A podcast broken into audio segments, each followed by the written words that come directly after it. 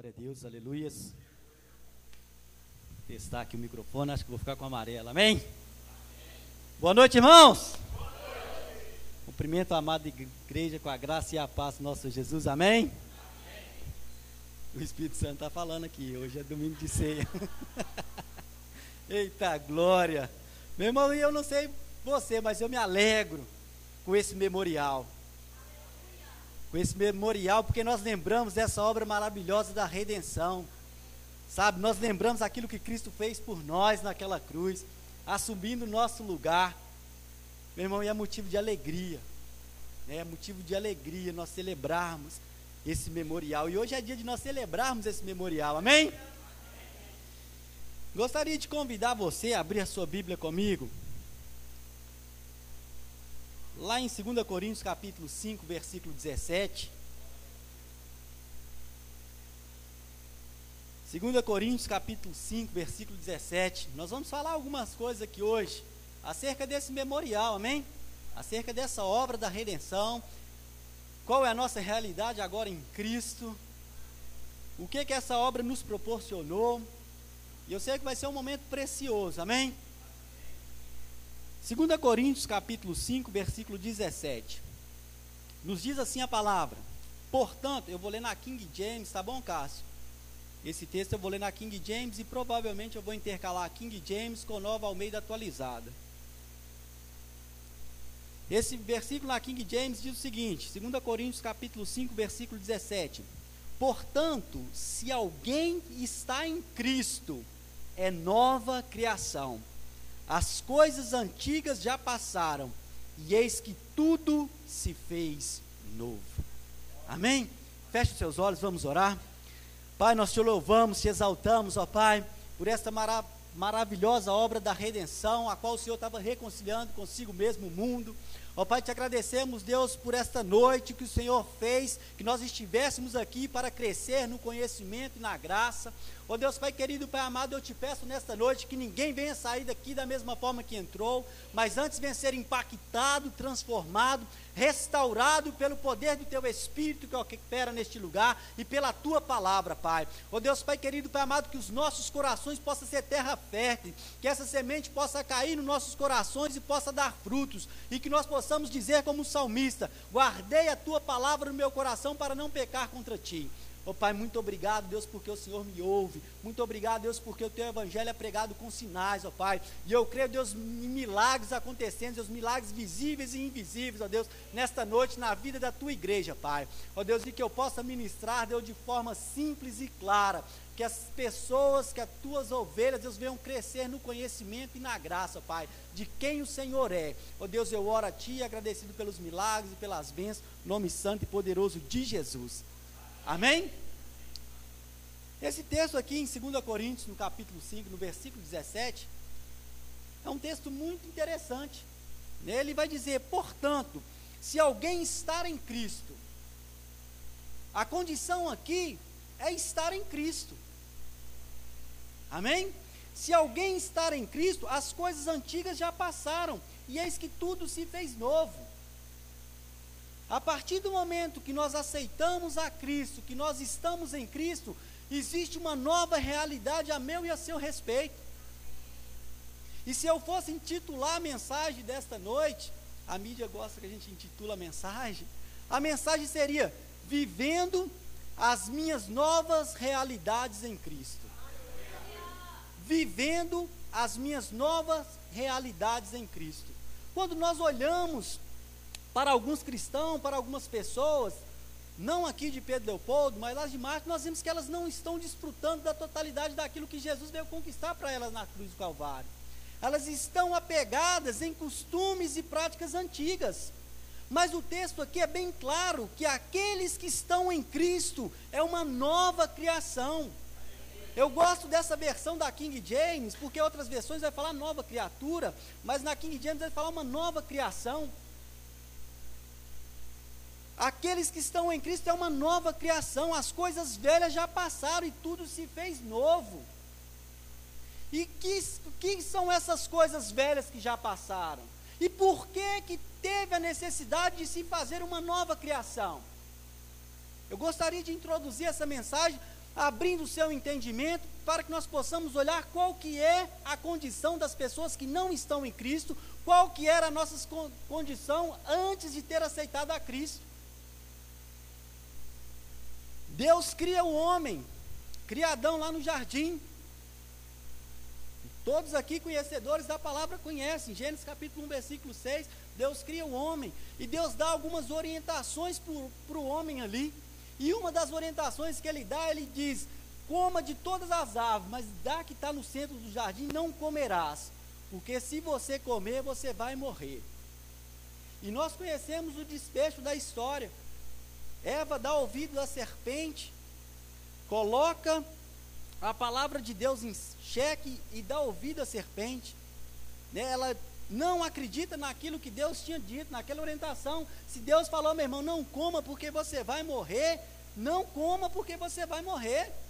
Ela decidiu dar ouvido à serpente que disse: Não, pode comer, certamente você não vai morrer.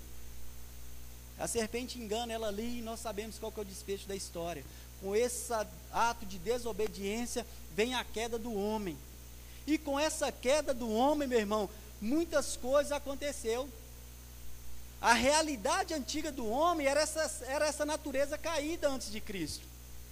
Ele peca, consequentemente, ele é expulso do jardim ele morre espiritualmente e agora vai viver uma vida decaída da graça, uma vida longe da presença de Deus, longe da comunhão com Deus. Isso é a natureza do homem antes de Cristo, uma natureza caída, uma natureza fadada ao fracasso. E, consequentemente, a terra se fez maldita por causa da, da desobediência do homem. Por causa disso, entrou várias mazelas no mundo, porque tudo que Deus criou era bom. Amém? Às vezes as pessoas questionam, vê aí um tsunami, vê uma tragédia, vê uma coisa, não, Deus, não, Deus, por que, que o senhor está fazendo isso? Meu irmão, Deus não tem nada a ver com isso. Tudo que Deus criou é bom. Só que a terra se fez maldita por causa do pecado do homem. E com esse pecado do homem, veio essas mazelas, e agora o homem está debaixo do regime da lei. E o que que representava a lei? Se você for ler lá em Deuteronômio 28, você vai ver o que, que é as maldição da lei. A maldição da lei é miséria, enfermidade e morte eterna. O homem foi criado para viver eternamente. O homem foi criado para desfrutar de saúde divina. E o homem foi criado para viver uma vida abundante. Ele tinha todo o suprimento ali no jardim. Ele comia da árvore da vida. Tanto quando você vai olhar, os primeiros homens aí, teve alguns que viveram mais de mil anos. O homem foi criado para desfrutar dessas coisas, mas com a consequência do pecado veio a maldição da lei. Agora a enfermidade entrou no mundo, agora a morte eterna entrou no mundo, e agora a miséria entra no mundo. E aí, quando nós chegamos aqui, em 2 Coríntios, no capítulo 5, versículo 17, a Bíblia está falando de uma nova criação. A Bíblia vai falar do primeiro Adão que pecou e o segundo Adão que é Jesus Cristo. Em Cristo nós temos um, nós fomos feitos nova criação. Não foi, meu irmão, uma, uma reforma ou uma gariba, né, no plano original. Não, nós fomos feitos nova criação em Cristo Jesus.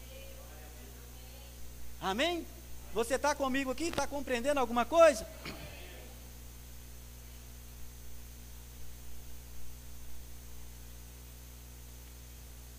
E essa era a condição do homem antes de Cristo. Interessante que até o calendário foi dividido entre, entre antes e depois de Cristo. Assim também é a nossa vida. O Gleice era uma coisa antes e agora é uma coisa depois de Cristo. As coisas velhas se passaram e tudo se fez novo. E é sobre estas coisas novas que eu quero compartilhar com vocês nesta noite. Quero falar para vocês, vivendo a minha nova realidade em Cristo. Porque, meu irmão, há uma nova realidade. As coisas velhas já passaram e tudo se fez novo. Amém? E para entender sobre isso, nós temos que entender sobre essa obra maravilhosa da redenção, a qual hoje nós vamos fazer esse memorial. Vamos lembrar o que Cristo fez por nós naquela cruz. Amém? Porque através dessa obra da redenção, essa obra da redenção, meu irmão, no original do grego, traduzindo, é resgate pago por um preço.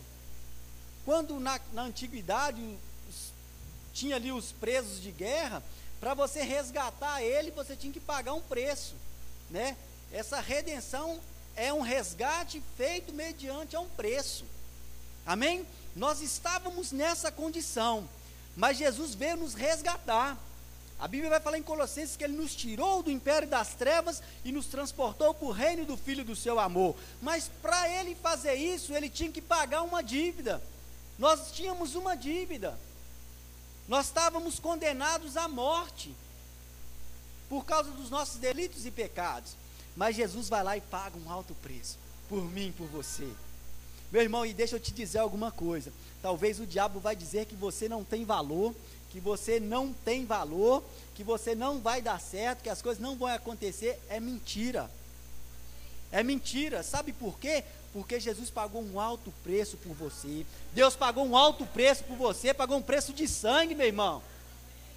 Eu não sei você, mas você vai pagar um alto preço em algo que não tem valor? Ele pagou um preço por você porque ele conhece o seu potencial. Ele sabe o valor que você tem. Ele sabe o valor que você tem. E Jesus vem e paga esse preço por nós naquela cruz. Amém? Jesus veio nos resgatar. Nós estávamos mortos, ele vem nos resgatar. Abra lá comigo, Mateus 20, capítulo 20, versículo 28.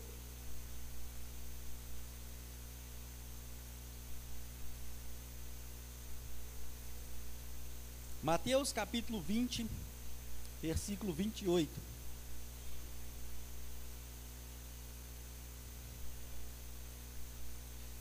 Nos diz assim a palavra: tal como o filho do homem, que não veio para ser servido, mas para servir e dar a sua vida em resgate de muitos. Meu irmão, Jesus veio nos resgatar.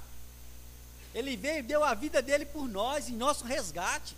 Aquela cruz não era para ele, aquele sofrimento não era para ele, porque ele não conheceu o pecado.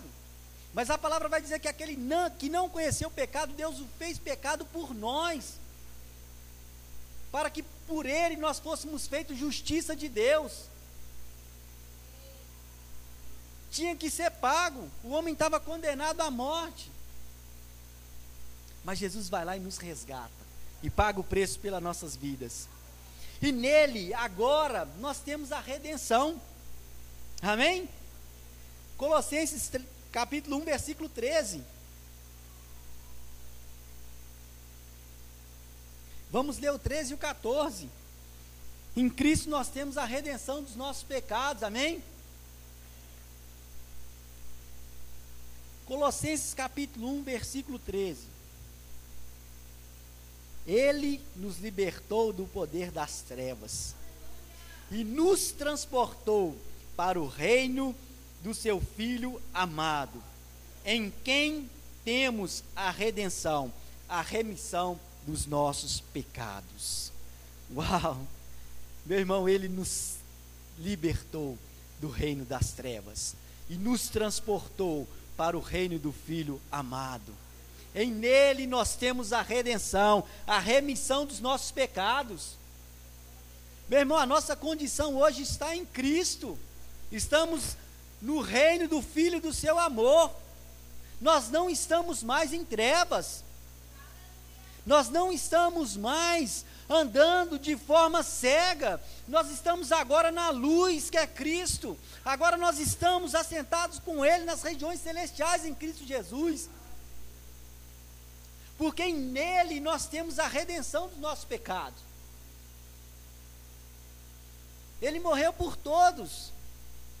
João 3,16 a Bíblia vai dizer: Porque Deus amou o mundo de tal maneira que deu seu Filho unigênito para que todo aquele que nele crê não pereça, mas tenha a vida eterna. É para todos, meu irmão, nós temos remissão dos nossos pecados, nós estamos agora com Ele. Estamos no reino do Filho do seu amor, não dá mais para nós andarmos em trevas, Não dá mais para nós vivermos nas práticas das coisas que o mundo faz lá fora. Agora nós estamos em Cristo, nós estamos reinando com Ele em vida, nós estamos debaixo da direção do Espírito Santo, nós somos luz do mundo e sal da terra. Essa é a minha a sua realidade hoje. Amém? A redenção, meu irmão, não foi uma promessa, foi um fato consumado. A gente não tem que ficar esperando as coisas acontecer de novo. Nós temos que apropriar daquilo que Jesus conquistou naquela cruz. Olha o que diz lá em Hebreus capítulo 9, verso 12.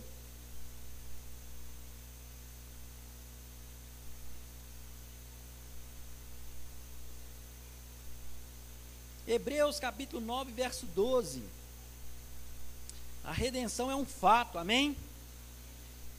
E não pelo sangue de bodes e de bezerros, mas pelo seu próprio sangue.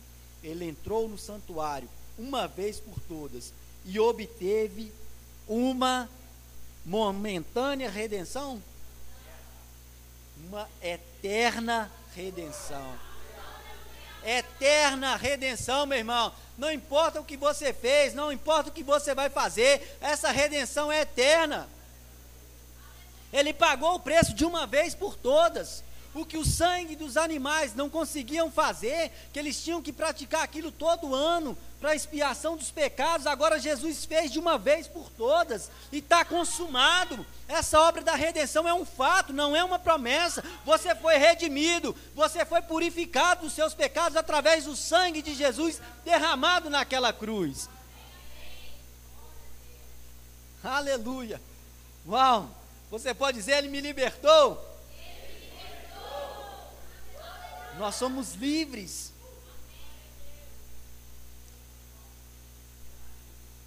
E Ele nos libertou da maldição da lei. Amém? Eu falei aqui para vocês o que é a maldição da lei. Se você quiser ler de novo, tira um tempinho, lê Deuteronômio 28, que você vai ver o que é a maldição da lei. O que é a maldição da lei? Miséria, enfermidade e morte eterna. Mas Jesus nos libertou da maldição da lei. Ele nos libertou da maldição da lei. Abra lá comigo, Gálatas capítulo 3, versículo 13. Deus é bom.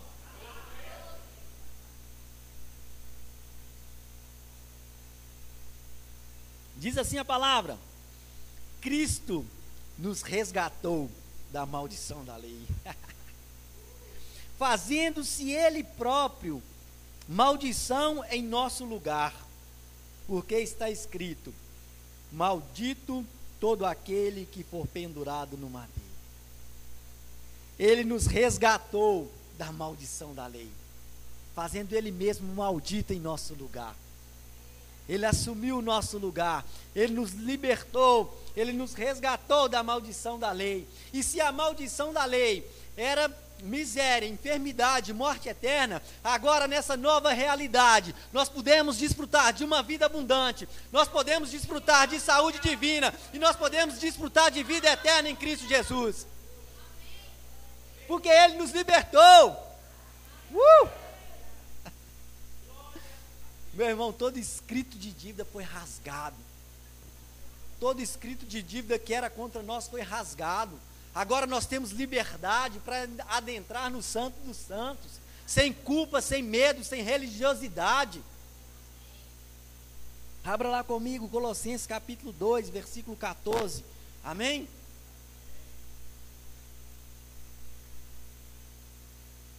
Vou fazer vocês lerem esses versículos aqui, amém? Para que possa cair no coração de vocês e possa gerar fruto. Você possa ter a certeza que você é livre, que Ele te libertou, que Ele te libertou da maldição da lei, que todo escrito de dívida está pago. Amém? Porque o único que quer te acusar, que quer te condenar, meu irmão, é o diabo, é o inimigo das nossas almas. Jesus é nosso advogado. Amém? Ele cancelou o escrito de dívida que era contra nós. Colossenses capítulo 2, versículo 14. Cancelando o escrito de dívida que era contra nós e que constava de ordenança, o qual nos era prejudicial. Amém? Essa dívida que nós tínhamos nos prejudicava, era prejudicial para nós. Removeu inteiramente, cravando na cruz. Removeu inteiramente, cravando na cruz. Meu irmão, ninguém pode te condenar agora, ninguém pode te acusar agora, porque Jesus pagou um preço por mim por você. Ele nos libertou da maldição da lei, ele nos colocou assentado com ele nas regiões celestiais, acima de todo o principado, de toda potestade.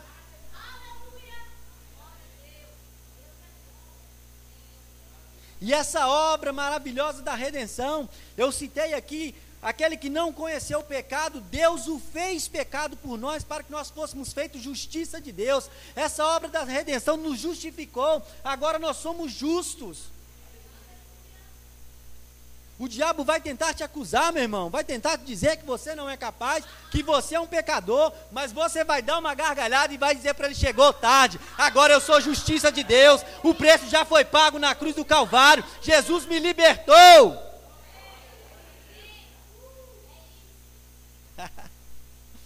Aleluia. Qual é a nossa realidade agora em Cristo? Eu falei aqui um pouco sobre o que era a nossa realidade antes de Cristo.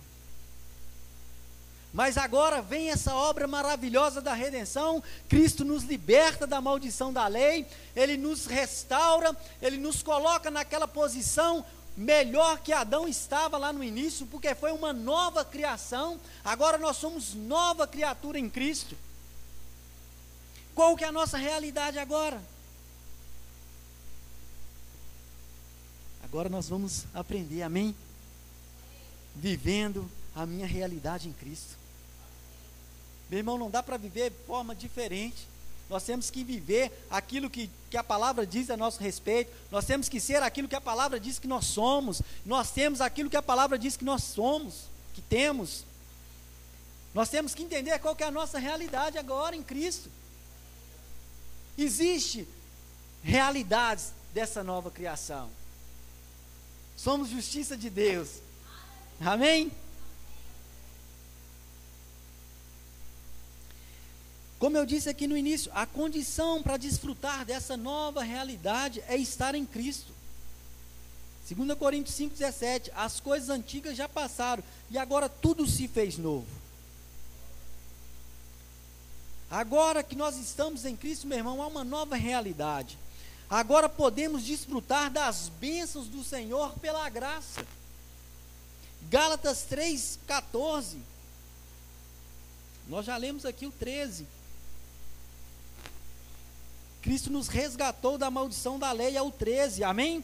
E o 14 vai dizer o seguinte: Isso aconteceu. O que, que aconteceu? Cristo nos resgatou da maldição da lei. Isso aconteceu para que as bênçãos de Abraão chegassem também aos gentios em Jesus Cristo, a fim de que recebermos a promessa do Espírito Santo pela fé. Meu irmão, Jesus nos resgatou da maldição da lei para que as bênçãos de Abraão chegassem até nós, os gentios. Agora nós podemos viver uma vida de bênção. Agora nós podemos viver uma vida de paz, uma vida de tranquilidade. Agora nós podemos viver aquilo que Jesus veio nos proporcionar, porque em João 10, 10 ele vai dizer que eu vim para que vocês tenham vida e vida em abundância. Parafraseando, sabe o que, que Jesus estava dizendo? A parte A do versículo vai dizer: O diabo veio para matar, roubar e destruir, mas eu vim para que vocês tenham vida e vida em abundância. Parafraseando, Jesus estava dizendo: Olha, vocês estavam caídos, vocês estavam nessa condição, destruídos, debaixo da miséria, debaixo da morte eterna. Mas deixa eu falar algo para vocês: agora algo vai mudar na vida de vocês. Agora algo novo vai acontecer na vida de vocês, porque eu cheguei, eu vim para que vocês tenham vida e vida em abundância.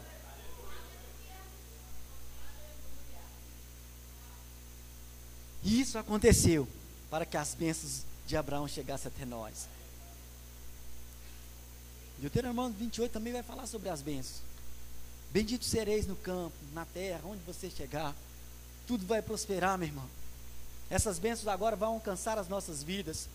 A palavra vai dizer que as bondades e as misericórdias do Senhor nos seguirão todos os dias das nossas vidas. Essa é a nossa realidade agora em Cristo. Somos abençoados. Efésios capítulo 1, versículo 3 vai dizer que ele já nos abençoou com toda sorte de bênçãos nas regiões celestiais em Cristo Jesus. Amém? Agora a nossa realidade em Cristo, meu irmão, assim como a maldição da lei era tríplice, as bênçãos do Senhor são tríplices na nossa vida. Amém? Jesus, ele veio nos colocar nessa posição. Essa nova realidade que agora em Cristo nós temos, nós fomos redimidos. Amém? De que que ele nos redimiu? Ele nos redimiu da miséria. Ele nos redimiu da miséria. Eu quero que você abra o seu coração para receber essa mensagem com mansidão nesta noite e faça um paralelo aí com você mesmo.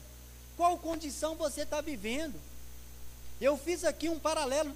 Qual que era a condição do homem antes de Cristo e agora nós vamos falar qual que é a nossa condição depois de Cristo. Ele veio nos redimir da miséria. Olha como é que está a minha a sua vida, que nós vamos entender se nós estamos ou não desfrutando dessas novas realidades. Amém? Porque Ele quer que nós desfrutamos de tudo aquilo que Ele conquistou para nós naquela cruz. Amém? Jesus, Ele veio nos libertar da miséria, nos redimiu da miséria. Jesus se fez pobre na cruz para nos livrar da miséria. 2 Coríntios capítulo 8, versículo 9. Olha o que diz a palavra. 2 Coríntios capítulo 8, verso 9. Pois conheceis a graça de nosso Senhor Jesus Cristo, que sendo rico se fez pobre, por amor de nós, para que pela sua pobreza nos tornássemos ricos. Meu irmão, não tem nada a ver comigo, tem a ver com o que ele fez por mim naquela cruz. Ele se fez pobre para mim, ele me, re, ele me redimiu da miséria naquela cruz. Ele se fez pobre para que pela pobreza dele eu me tornasse rico. E se você for olhar no original aqui, meu irmão, está falando de coisas materiais. Nosso pai é um pai bom. Temos vários pais aqui. Quem é pai, levanta a mão. Temos vários pais aqui. Pai nenhum quer coisa mal para seu filho, meu irmão. A Bíblia vai dizer que nós que somos maus queremos boas coisas para os nossos filhos. Os planos de Deus para mim e para você são planos de paz e não de mal. Ele se fez pobre para que nós fôssemos feitos ricos. Amém? Riqueza e honra estão com o Senhor. Provérbios 8, 18.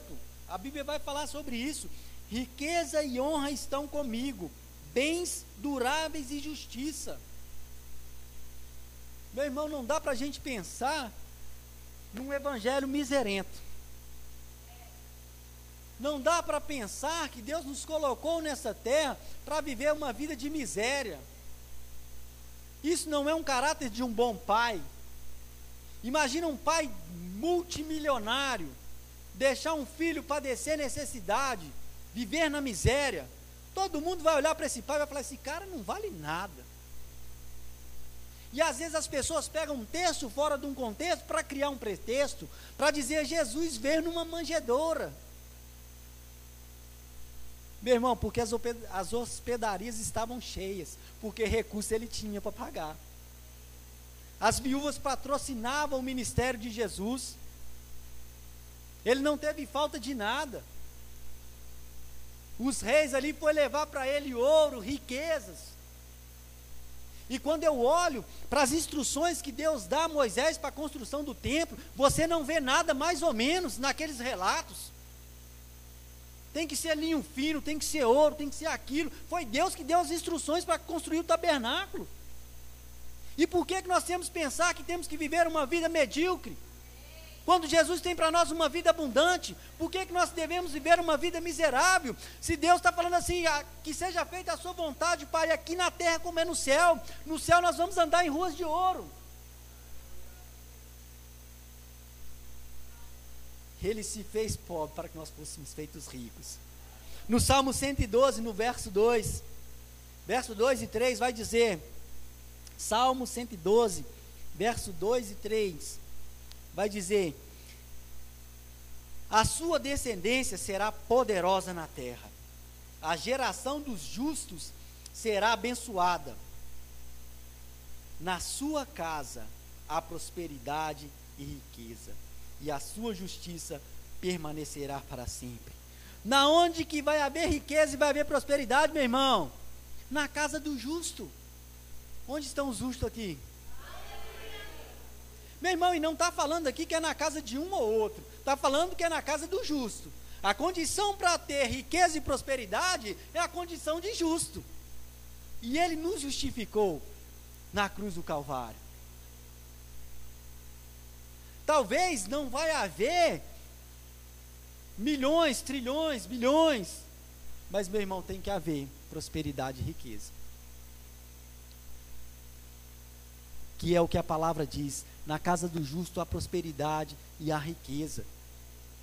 Nós temos que confessar essas verdades, nós temos que entender essa realidade da nova criação, nós temos que viver essas novas realidades nas nossas vidas. O profeta Osés vai dizer que o povo perece por falta de conhecimento. Amém? Eu vou falar mais para frente aqui para a gente acessar essas realidades. Nós temos que conhecer a palavra. Ele nos redimiu da enfermidade. Agora a nossa realidade em Cristo, meu irmão, é desfrutar de saúde divina. E eu costumo dizer o seguinte: às vezes as pessoas querem exercer fé só quando aparece a enfermidade. Mas você tem que exercer fé, meu irmão, sem que tenha a enfermidade. Você tem que crer nessa palavra que você vai desfrutar de saúde divina. Porque Jesus nos redimiu da enfermidade, que era uma maldição da lei. Jesus Cristo se fez doente para nos sarar. Abra lá comigo em Mateus capítulo 8, versículo 17.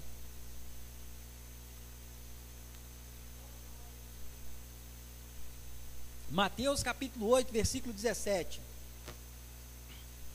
Podemos? Quem encontrou pode glorificar.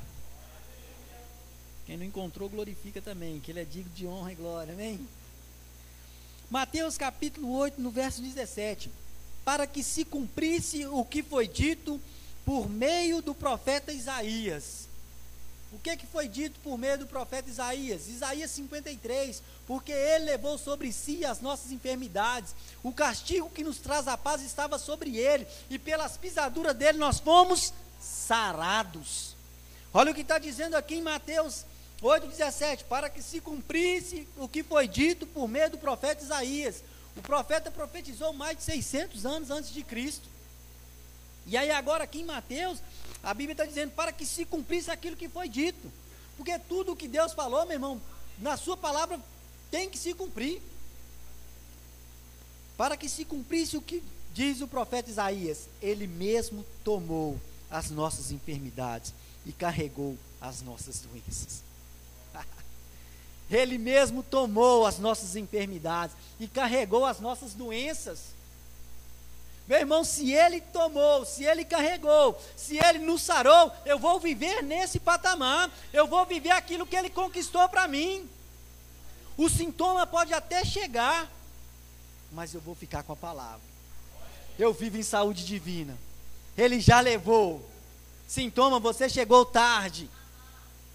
Eu vou desfrutar de saúde divina. Ele me libertou da maldição da lei. Ele me libertou da enfermidade. Isso é a minha e a sua realidade em Cristo. Algumas pessoas vão falar, ah, mas não é bem assim. Meu irmão, entre o que as pessoas vão falar e o que a palavra diz, eu vou ficar com a palavra. Se ele levou, ele levou. Pode até vinha o sintoma quando eu disse aqui, mas nós não vivemos pelas circunstâncias, nós vivemos pelo que nós cremos. Nós cremos na palavra, que aquele que prometeu é fiel para cumprir.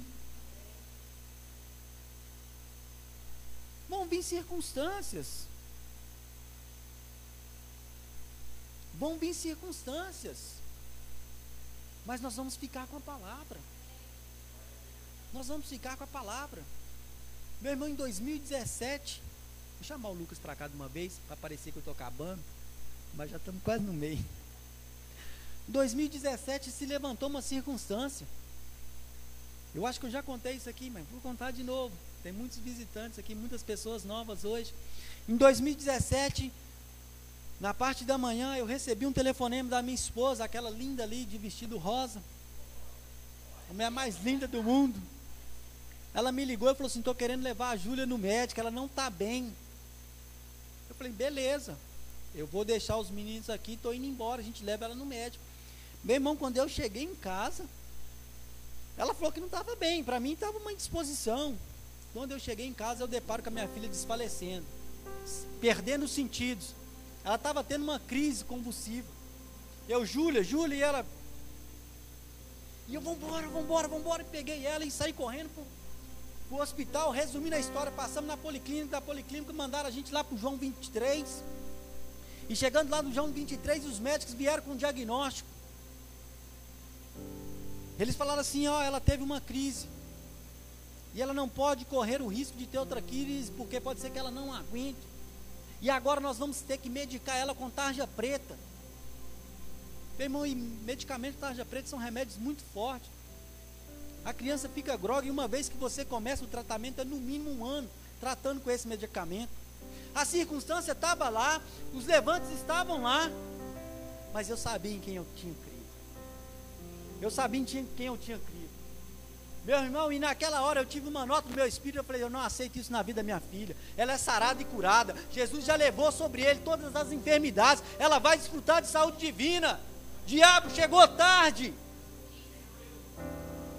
Meu irmão, eu poderia ter agarrado aquele diagnóstico e submetido a minha filha àquele tratamento rigoroso, prejudicial. Mas eu decidi me agarrar à palavra. Eu decidi me agarrar a essa palavra, porque eu tinha certeza que aquele que prometeu é fiel para cumprir. Se ele falou, meu irmão, vai acontecer. O que ele diz a seu respeito vai acontecer. E ela não tomou nenhum remédio não tomou nenhum remédio e não teve nenhuma crise. Essa palavra funciona, meu irmão. Essa palavra funciona. Uma coisa que nós temos que entender: que as enfermidades são obras do diabo. As enfermidades são obras do diabo. As pessoas às vezes acham que Deus está pesando a mão, está colocando enfermidade. Meu irmão, Deus não faz isso. Nós conhecemos o caráter de Deus, Deus é bom. É o diabo que pratica essas coisas. É ele que vem colocando essas coisas para colocar nossa fé em xeque. É ele que vem fazendo essas mazelas para nos levarmos a ficar presos à opressão dele. Mas aqui não. Mas aqui está um povo que conhece a verdade. Está aqui um povo que sabe qual que é a sua realidade em Cristo. Está aqui um povo que vive na prática da palavra. Está aqui um povo que não negocia princípios, que não dá ouvido para essas mazelas do diabo. Atos dos Apóstolos, capítulo 10, versículo 38.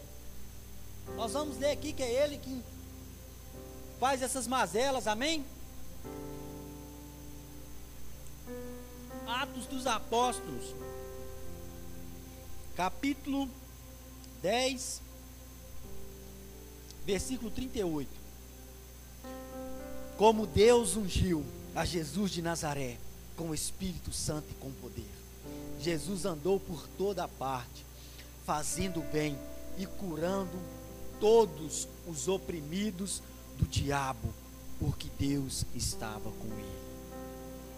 Como Deus ungiu a Jesus de Nazaré com o Espírito Santo e com poder, ele curou a todos os oprimidos do diabo a enfermidade, a opressão é do diabo. Jesus veio desfazer as obras do diabo. Ele veio nos libertar da maldição da lei, da enfermidade. Jesus curava a todos. E você quer conhecer o caráter do nosso Deus? Hebreus vai dizer que Jesus é a expressão exata de quem Deus é. Jesus mesmo falou, acho que com Felipe, né? Eles pediram para mostrar o Pai. Ele falou assim: Você vê a mim, você vê o Pai. Olha para mim que você vê o Pai. Meu irmão, você não vê Jesus colocando enfermidade em ninguém. Pelo contrário, ele veio desfazer as obras do diabo. E por que, que algumas pessoas ainda acreditam que essas coisas são de Deus? Nós vamos ficar com essa palavra. Nós vamos nos agarrar a essa palavra. Ele nos redimiu da enfermidade. Ele nos redimiu da enfermidade.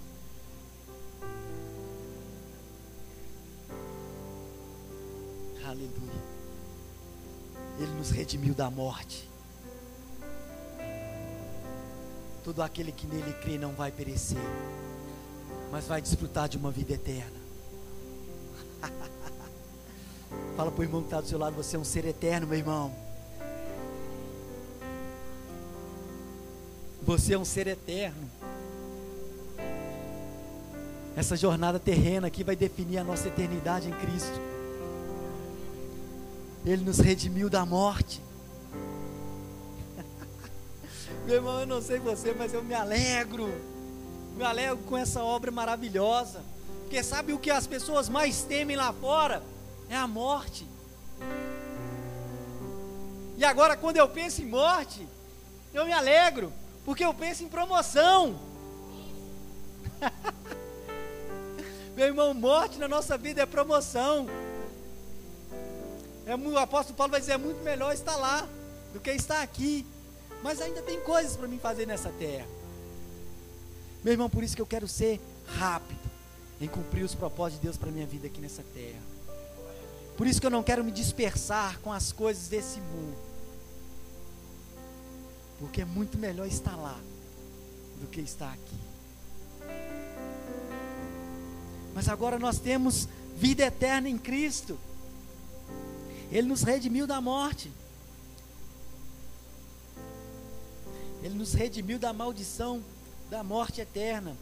Gênesis 2,16. E o Senhor Deus ordenou ao homem: de toda a árvore do jardim você pode comer livremente, mas da árvore do conhecimento, do bem e do mal, você não deve comer, porque o dia em que dela comer, você certamente morrerá. Foi ali que a morte entrou, meu irmão. Quando o homem desobedeceu, a morte espiritual, ele perdeu o relacionamento com Deus. Ele foi expulso do jardim. E o homem ali estava morto. Mas Jesus veio nos redimir da morte. Jesus nos resgatou da morte, dando-nos vida. 2 Timóteo, capítulo 1, versículo 10. Aleluia. Se manifestou o Salvador Jesus Cristo. 2 Timóteo, capítulo 1, versículo 10. E manifestada agora pela pelo aparecimento de nosso Salvador Jesus Cristo. Ele não só destruiu a morte, como trouxe à luz a vida e a imortalidade mediante o Evangelho. Uh! Meu irmão, ele não só destruiu a morte, mas como trouxe luz e vida, imortalidade para nós. Nada vai nos parar, meu irmão nem a morte, nem a morte vai nos parar. A morte não pôde parar Jesus Cristo. Ele venceu a morte por mim, por você. E através dessa obra maravilhosa da redenção, agora nós somos seres imortais. Porque nós sabemos que o nosso verdadeiro eu, o nosso homem interior, o nosso espírito. Amém? Colossenses capítulo 5 vai dizer que nós somos um espírito, possuímos uma alma e habitamos num corpo. Esse corpo aqui, meu irmão, é só para nós relacionarmos com esse mundo material. Mas agora nós somos seres eternos. Nós somos seres eternos.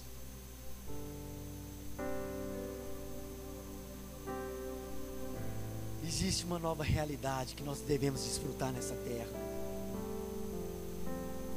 Existem coisas que Jesus conquistou para nós naquela cruz, meu irmão. Salvação no original é soso, é um pacote completo. É um pacote completo, é uma vida de prosperidade, uma vida sem miséria, é uma vida de saúde divina, é uma vida eterna, entendendo que estamos aqui para cumprir um propósito. E talvez você está perguntando: como eu me aproprio desses benefícios, dessa nova realidade, da nova criação? Gostaria de deixar dois conselhos para vocês para que vocês possam apropriar dessas verdades, para que você possa usufruir dessas verdades, para que vocês não venham perecer, para que vocês não venham deixar de usufruir daquilo que Jesus conquistou, meu irmão. Nós temos que usufruir dessa vida na totalidade. Nós temos que viver esse evangelho total, não parcial.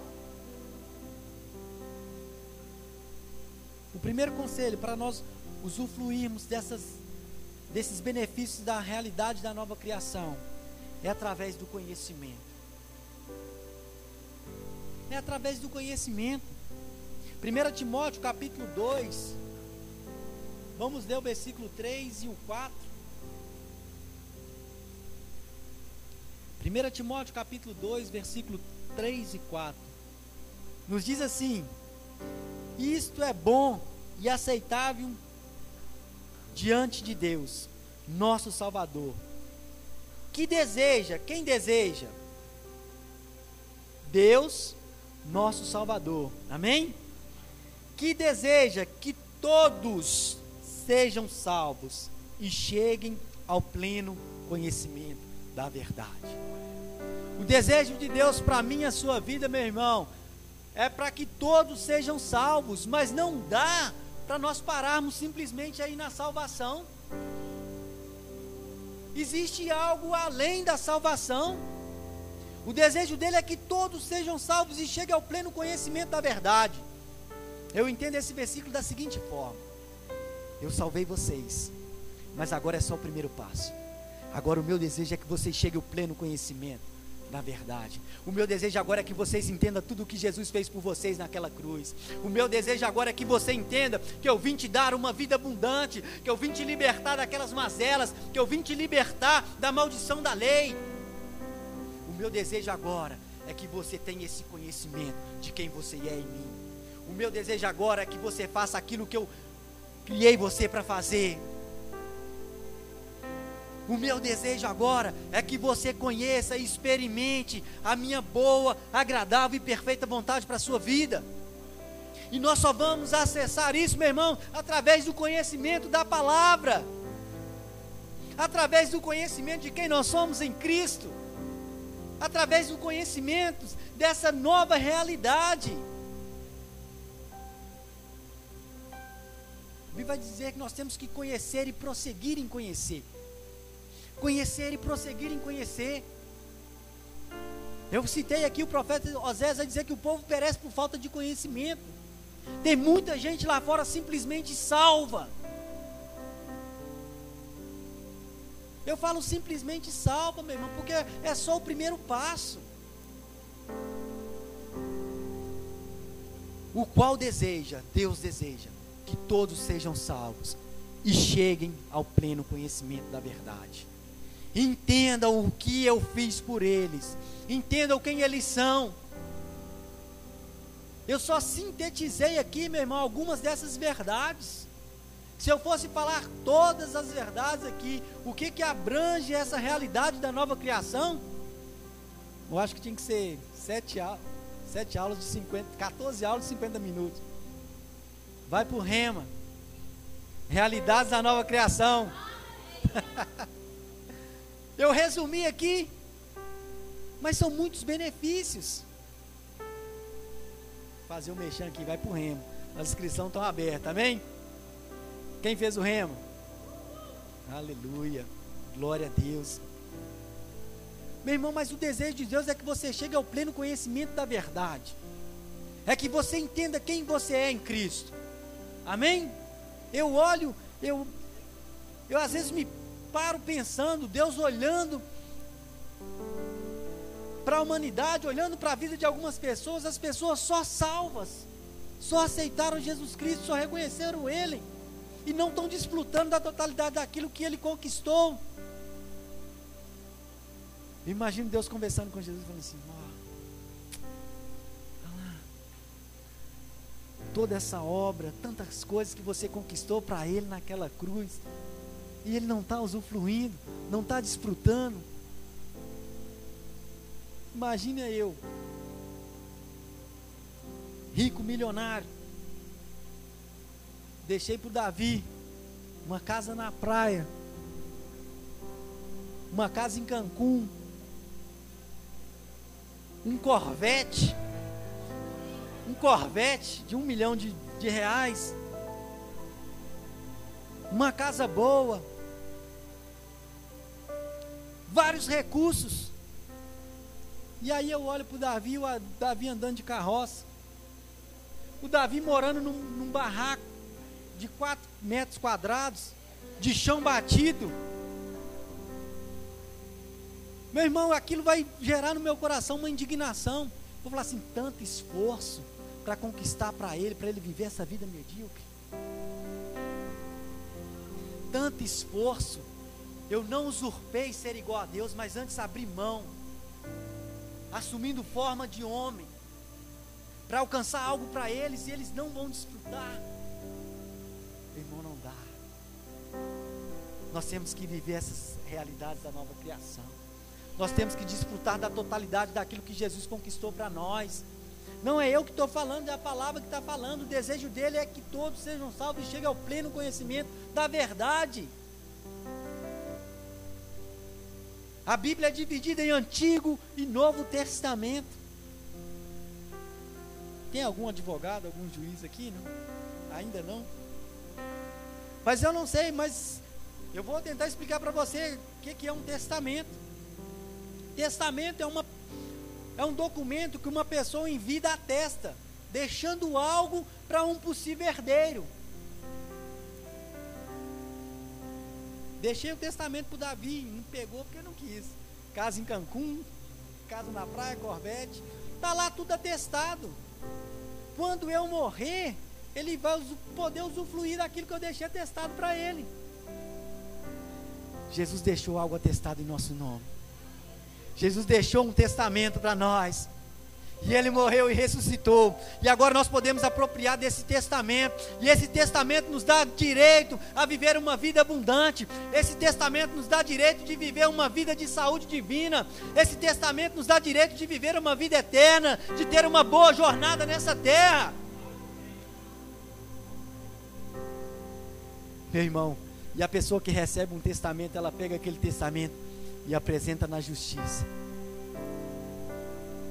E a justiça fala assim: é dele. É dele.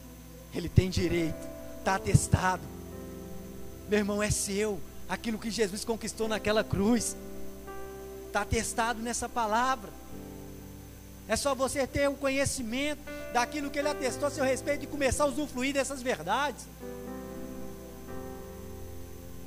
Uma outra coisa indispensável para nós apropriarmos dessa realidade da nova criação.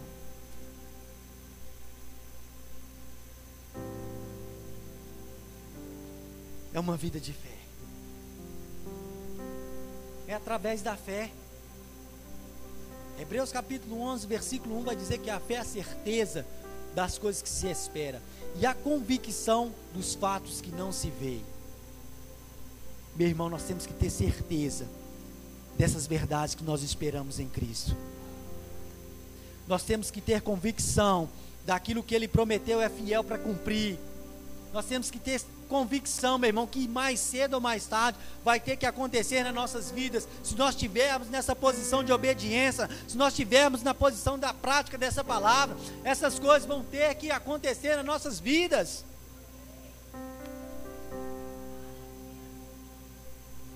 Nós temos que ter certeza Nós temos que ter uma vida de fé para nós apropriarmos dessas verdades. Porque se você não tiver fé, meu irmão, vai vir dúvida. Quando o sintoma chegar, vai falar: ah, não é bem assim, não. É, não, eu ainda não recebi um corpo glorificado. Tenho que me submeter a isso. Não, meu irmão, ele já levou. É algo consumado.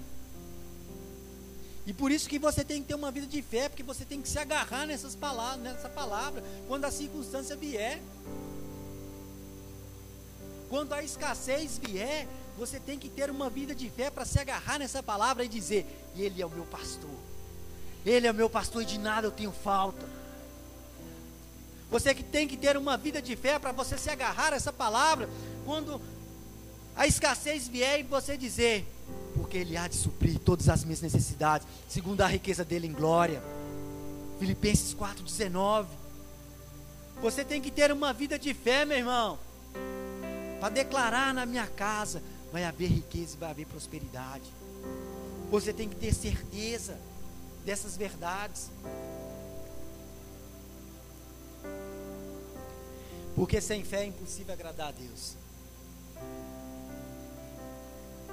Sem fé é impossível agradar a Deus.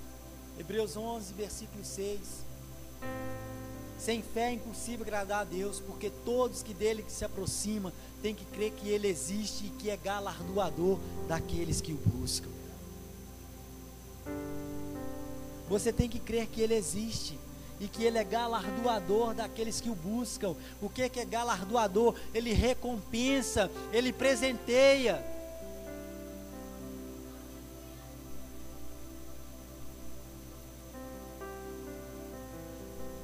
Nós temos um Pai. E Ele é bom. Nós temos um Pai, amém? As pessoas lá fora costumam dizer que todos são filhos de Deus. Eu não sei se você já escutou isso. Mas às vezes a pessoa está lá fora, está vivendo na prática do pecado, está vivendo uma vida desregada, uma vida sem entendimento, sem conhecimento da palavra, e ela fala: Eu também sou filho de Deus. Meu irmão, eu fico com a palavra. A palavra dizer em João: A todos quantos receberam, deram o poder de ser chamado filhos de Deus. A todos quantos receberam a Jesus Cristo, Ele deu o poder de ser chamado filho de Deus. Essas bênçãos dessa nova realidade é para aqueles que receberam a Cristo. Talvez você entrou aqui nesta noite e você escutou essas verdades, escutou aqui tudo que eu falei sobre essa realidade da nova criação, e você fez um paralelo e você disse assim: Eu ainda não estou desfrutando dessas coisas.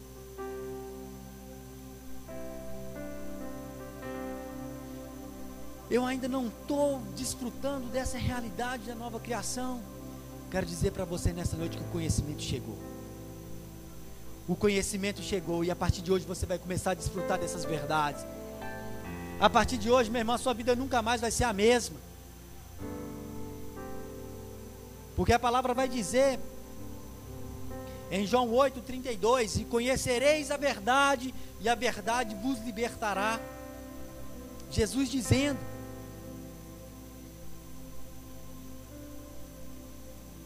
Mas o primeiro passo para você usufruir dessa realidade da nova criação é entregar a sua vida para Cristo.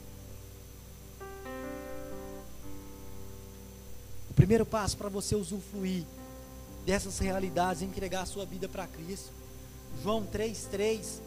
Jesus vai dizer a Nicodemos: é necessário você nascer de novo para que você possa ver o reino de Deus. Talvez você está se perguntando como é que eu faço isso, como é que eu entrego a minha vida, como é que eu nasço de novo. Romanos capítulo 10, versículo 9. É muito simples. Vai dizer: se você crer com seu coração e confessar com a sua boca, você vai ser salvo.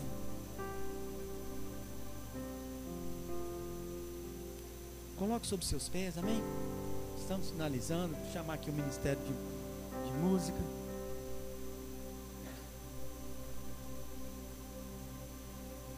Meu irmão, é necessário nascer de novo. É necessário você confessar Jesus como o único suficiente Salvador da sua vida. Eu não sei o que você tem passado, não sei o que você tem vivido. Mas uma coisa eu posso te afirmar com certeza, meu irmão. Que se você se posicionar naquilo que Deus tem para você, a sua vida nunca mais vai ser a mesma. Você vai desfrutar dessas realidades da nova criação. E talvez você entrou aqui nesta noite decidido a viver uma vida transformada, a desfrutar dessas realidades, a viver uma vida voltada na palavra de Deus, a viver e a desfrutar dessa vida abundante que Jesus veio conquistar. Talvez essa palavra falou no seu coração e você agora se se vê movido a se posicionar, a viver uma vida diferente. Agora você se vê na necessidade de se entregar a sua vida para Cristo viver na prática dessa palavra. Gostaria que você levantasse a sua mão, gostaria de orar por você.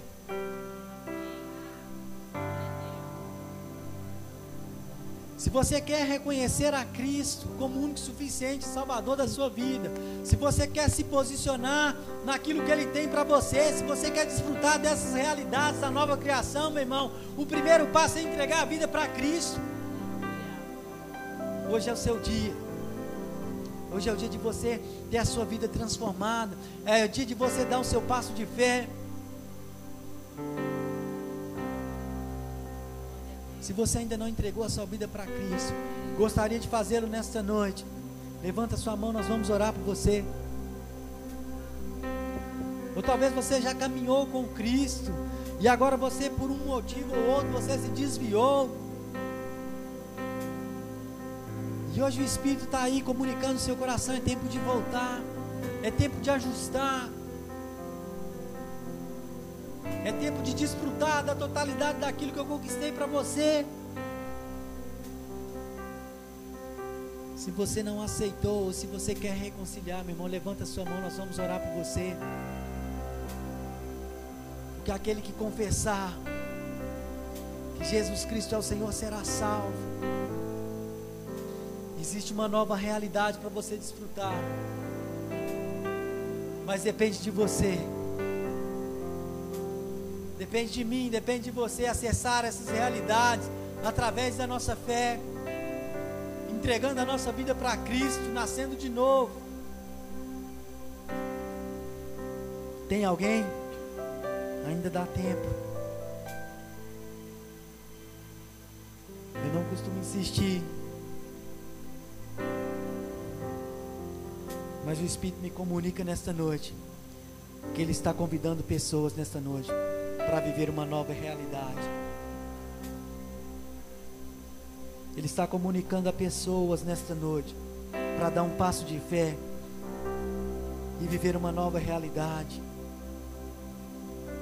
Ele está convidando pessoas nessa noite para sair do império das trevas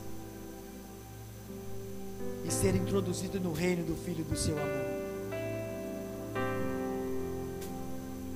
Talvez você é essa pessoa que o Espírito Santo está falando no seu interior. Dê ouvido às vozes do Espírito.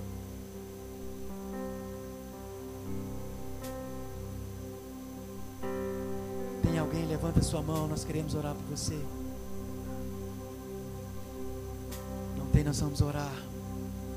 Pai, muito obrigado, Deus, por esta obra maravilhosa da redenção, a qual o Senhor estava reconciliando consigo mesmo o mundo Ó oh, Pai, muito obrigado, Deus, por tudo que o Senhor conquistou por nós naquela cruz. Muito obrigado, Deus, porque hoje nós podemos desfrutar de uma vida abundante, porque hoje nós podemos desfrutar de saúde divina, porque hoje nós temos vida eterna em Cristo, Pai. Oh, Deus, nós somos gratos, ó oh, Pai, por tudo que o Senhor fez por nós naquela cruz. Oh Deus, nós te rendemos graça nesta noite, Pai. Nós te rendemos graças, nós reconhecemos o teu senhorio, reconhecemos a tua majestade, a tua grandiosidade. Oh Deus, nós queremos te agradecer por tudo que o Senhor fez por nós. Oh, nós queremos te agradecer. Oh, Pai, muito obrigado. O Senhor é bom, Pai. O Senhor é bom. Muito obrigado por ter enviado Jesus Cristo para morrer em nosso lugar naquela cruz.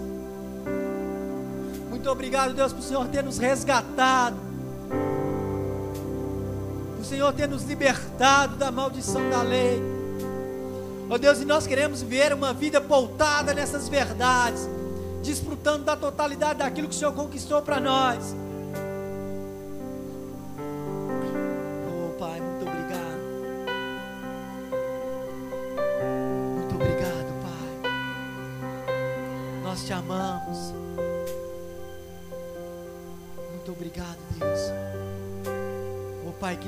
Sair daqui da mesma forma que entrou. Mas antes venha ser impactado, transformado, restaurado, Deus.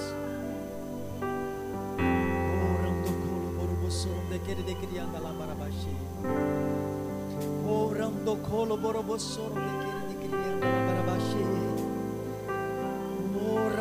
colo borobosorum